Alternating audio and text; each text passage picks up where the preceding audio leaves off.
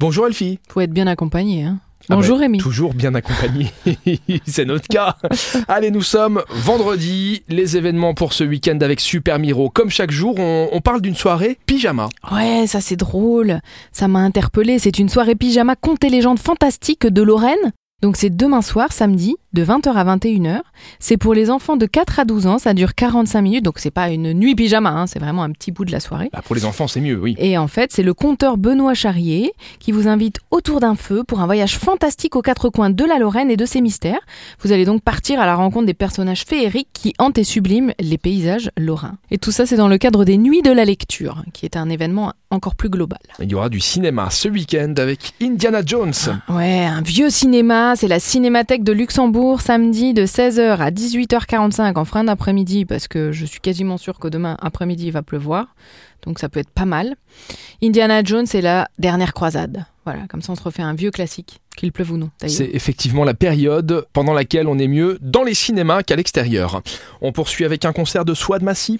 Swad Massy qui s'appelle Sequana, c'est au Capé, donc le centre des arts pluriels d'Ettelbruck, donc c'est un petit peu au nord, on prend l'autoroute du nord et bam bam, on y arrive très vite. Et c'est donc euh, un album qui est sorti en octobre 2022, c'est demain soir à 20h, et c'est un univers avec une variété musicale inédite, une palette de couleurs sonores de cette chanteuse évidemment, auteure et compositrice franco-algérienne, qui est habituellement marquée par le folk et le shahabi, et qui va s'élargir vers le Sahel, les Caraïbes ou même le Brésil et parfois le rock. Je ne t'en dis pas plus Rémi, il faudra être demain au Capé pour en savoir plus. Bon, en tout cas, ça nous fait voyager. On termine avec Luciline in the City. Et oui, on termine le week-end dimanche de 17h à 18h avec un concert dans une église. Et quelle église? L'église Saint-Michel de Luxembourg, rue Zigfroy. United Instrument of Lucidine, un groupe local qu'on ne présente plus, vous propose une nouvelle série de concerts.